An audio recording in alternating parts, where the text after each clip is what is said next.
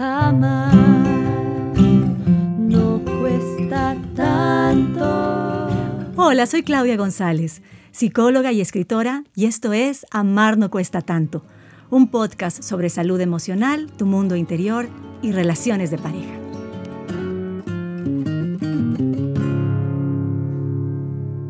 Hola, hola otra vez. Estamos ya en el tercer capítulo de Amar no cuesta tanto. Gracias por escuchar, por acompañarme en este proceso de aprendizaje. Es para mí un honor poder guiarte hacia una vida más feliz. Y recuerda que si tienes alguna pregunta específica, una reflexión o simplemente quieres conversar conmigo, aquí estoy para ti.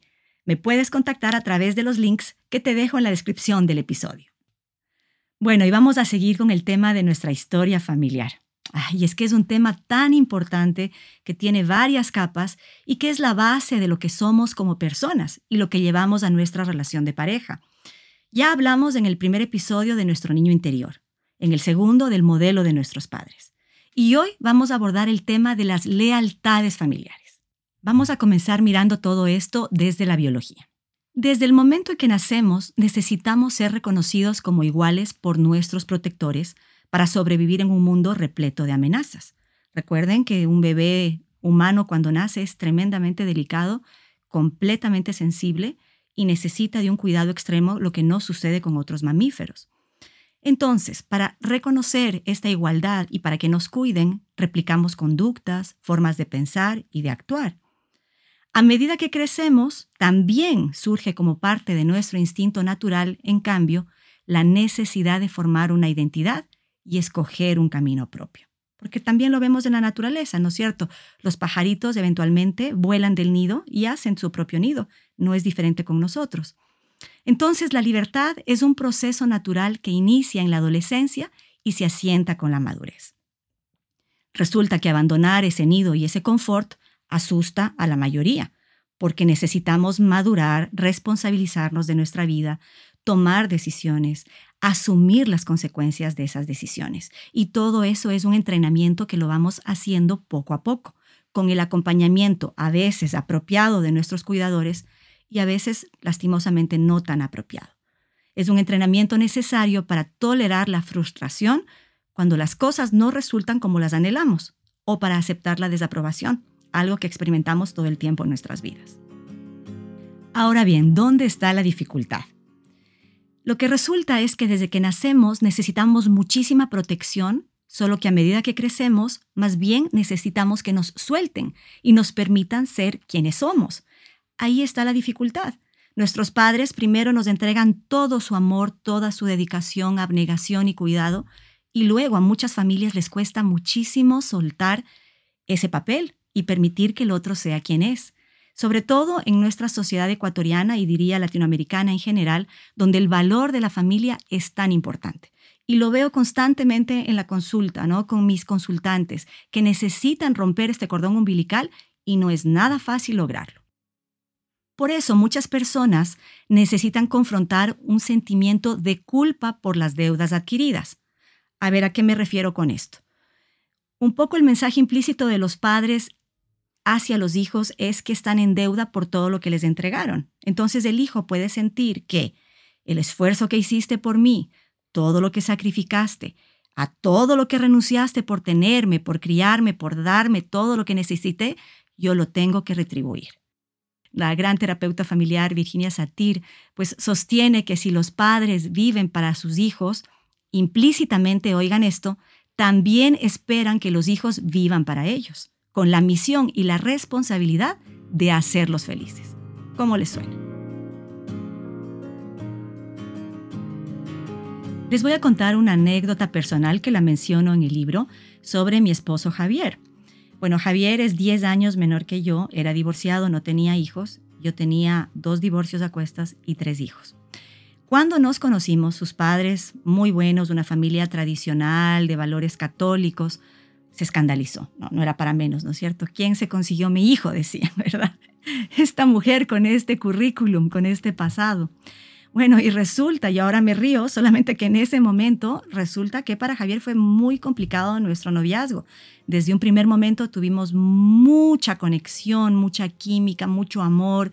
Era muy fuerte la relación y al mismo tiempo él estaba luchando con esta lealtad hacia su familia. Le partía el corazón pensar que la decisión de estar conmigo, conmigo perdón, iba a lastimar a sus padres, les iba a generar un dolor, una preocupación.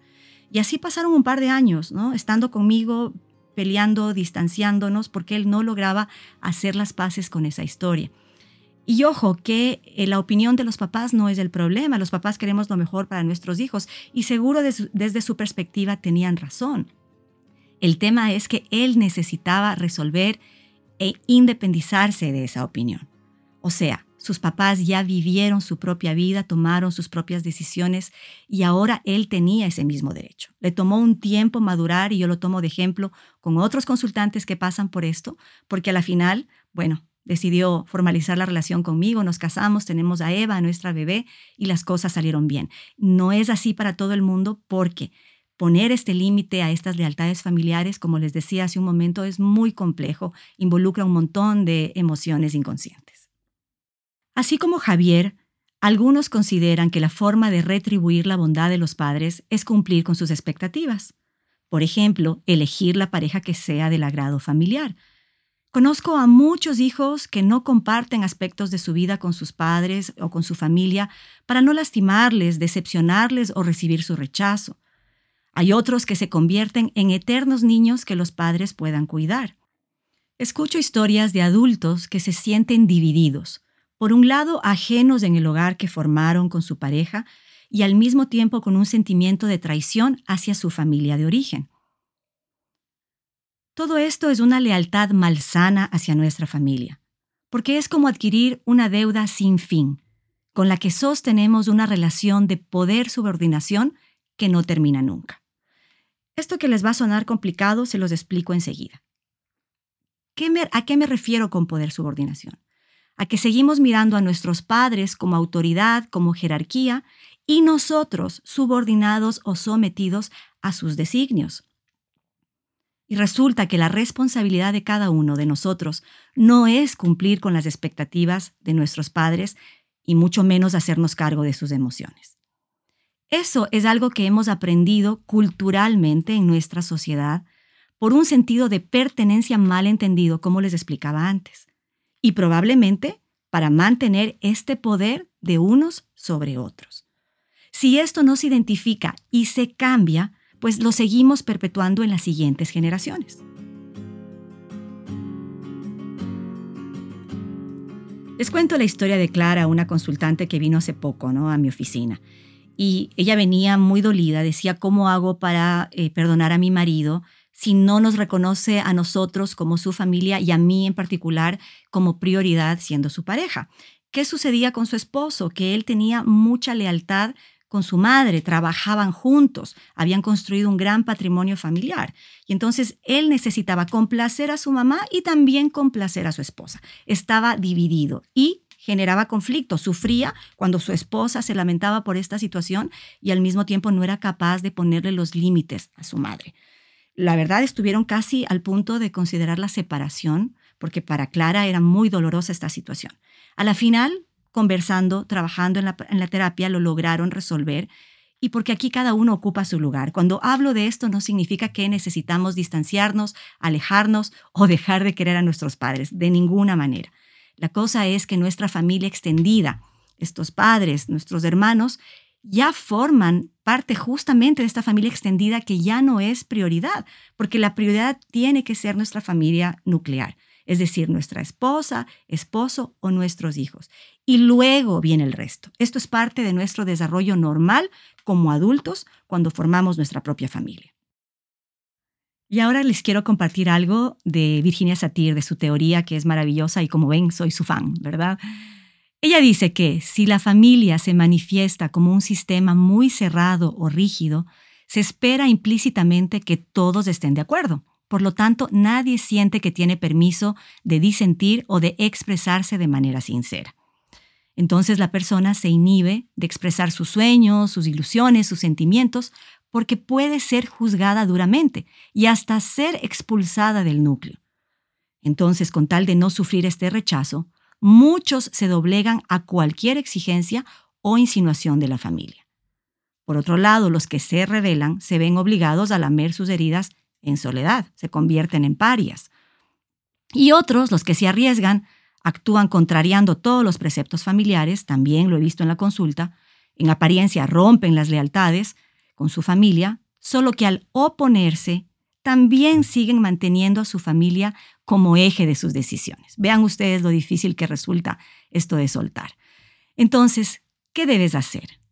Revisa cuántas cosas en tu vida haces o dejas de hacer en función de tus padres o de tu familia de origen, porque a veces los hermanos también tienen este rol predominante más allá de los papás o tíos incluso, cualquier miembro en la familia extendida a quien quieras aprobar, de quien busques aprobación o quieras agradar.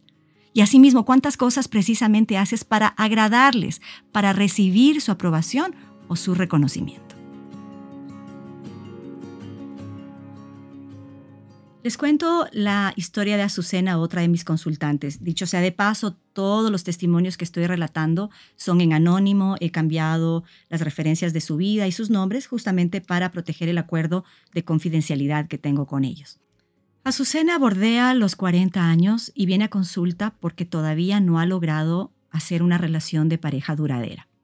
Y mientras trabajamos en la terapia y vamos ahondando en su historia, descubrimos que había una lealtad oculta con su mamá. Resulta que Azucena tenía un hermano menor problemático desde niño, con problemas de adicción, de desempleo y otras cosas, y la mamá había asignado a Azucena como su cuidadora desde que era una niña. Tú te harás cargo de tu hermano para que éste no se meta en problemas. Y así lo cumplió Azucena, inconscientemente desde que era una criatura, cuidando siempre de su hermano por la tranquilidad de la mamá e incluso sacrificando su propia realización sentimental y personal. Así de complejos son estos guiones familiares. Observen que incluso en la expresión máxima del amor y el sacrificio, como en esta historia, las personas participan en juegos de relación con guiones ocultos que facilitan la conservación de una familia, por más tóxica que sea su interacción. Las deudas no tienen sentido, porque una parte importante de nuestra maduración es llegar a considerar a nuestros padres como iguales y ya no como figuras de autoridad en nuestra vida. Y lo vuelvo a repetir porque es algo que yo veo en la consulta y entre los adultos con los cuales trabajo, que todavía no siempre está tan claro. Nuestros padres, cuando somos adultos, necesitan ser considerados como iguales y no como figuras de autoridad. Aunque no estén de acuerdo o se enojen con nuestras decisiones, nosotros necesitamos seguir con nuestro plan si queremos realizarnos como individuos y en pareja, por supuesto. Nosotros como hijos necesitamos revelarnos, emprender nuestro propio camino para crear una identidad propia y construirnos en libertad y ofrecerles lo mismo a nuestros hijos si es que ya somos padres. Porque esto es lo que nos permite a todos trascender lo superficial y encontrarle un sentido a nuestra propia vida. Si la familia se muestra abierta a tolerar, a permitir las diferencias, entonces la persona va a tener más posibilidad de expandirse, de mostrarse como realmente es. Cuando aparecen las dificultades, el hijo pues tiene una mayor confianza para superarlas porque no ha crecido con un sentimiento de censura. Se puede dedicar a su crecimiento personal sin sacrificar sus afectos ni sintiendo que lastima a nadie. Esto, por supuesto, no significa que tengan que estar de acuerdo en todo, sino que hay mayores posibilidades de negociación, de lograr estos acuerdos. También recuerden que con el conflicto, aunque esté encubierto, crece la ira, y es una ira que cuesta reconocer. ¿Por qué? Porque al mismo tiempo toca enfrentar este sentimiento de culpa que se genera. ¿Cómo puedo estar enojado con mi papá o con mi mamá o con mi familia que me han dado tanto? Entonces reprimo esa ira y comienzo a sentirme culpable sin entender muy bien la causa. Para la mayoría, no ser consecuente con el amor de los padres es algo inaceptable, un pecado, ¿verdad? Perdonar es mucho más complejo de lo que parece porque todo esto está encubierto. No logramos reconocer lo que realmente estamos sintiendo. En apariencia, muchos hijos han perdonado a sus padres. Sin embargo, a medida que trabajamos en la terapia con mis consultantes, pues ellos van descubriendo que esta ira no está resuelta y que ocupa un gran espacio en su interior. Muy bien, y ahora ya vamos cerrando el tema con la gran pregunta que la mayoría de ustedes probablemente han estado esperando. ¿Cómo es que afecta todo esto en tu relación de pareja? Bueno, la primera cosa es reconocer que una vez que tú formas una pareja, esa familia nuclear, como lo decimos los psicólogos, como lo llamamos nosotros, esa familia nuclear se tiene que convertir en tu prioridad. Tus padres y el resto de la familia se convierten en familia extendida, porque tú ya estás formando tu propio nido, con el ejemplo de las aves que mencionábamos al principio, ¿verdad? Entonces, primero es este tema de prioridad. Segundo, vean ustedes en estos ejemplos que yo les he comentado, estos modelos de relación que vamos generando a través de la culpa, la incapacidad de negociar, el sentirnos censurados, el callarnos, el no mostrarnos como realmente somos, todas esas cosas, si no están identificadas y sanadas, pues ¿qué creen? Las llevamos a nuestra relación de pareja.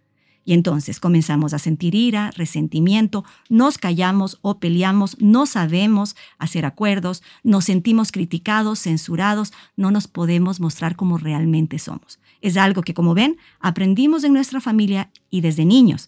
La buena noticia, como siempre, es que cuando hacemos conciencia y somos adultos, podemos identificar, sanar, superar y darle un nuevo significado que sí nos sirva en nuestra relación de pareja.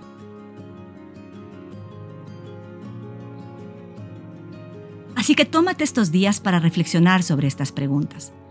¿Tienes tal vez alguna deuda emocional con tus padres?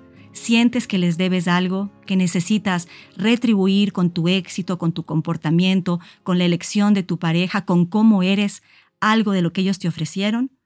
Pon todo esto en orden porque no es así. Tú eres un individuo libre, independiente, que ahora tiene el derecho a tomar sus propias decisiones, elegir su propio camino y ser feliz. Bueno, y aquí me despido por el episodio de hoy. Hasta la próxima y como siempre, te dejo con los links y la información en la descripción del episodio. Un beso. Chao, chao.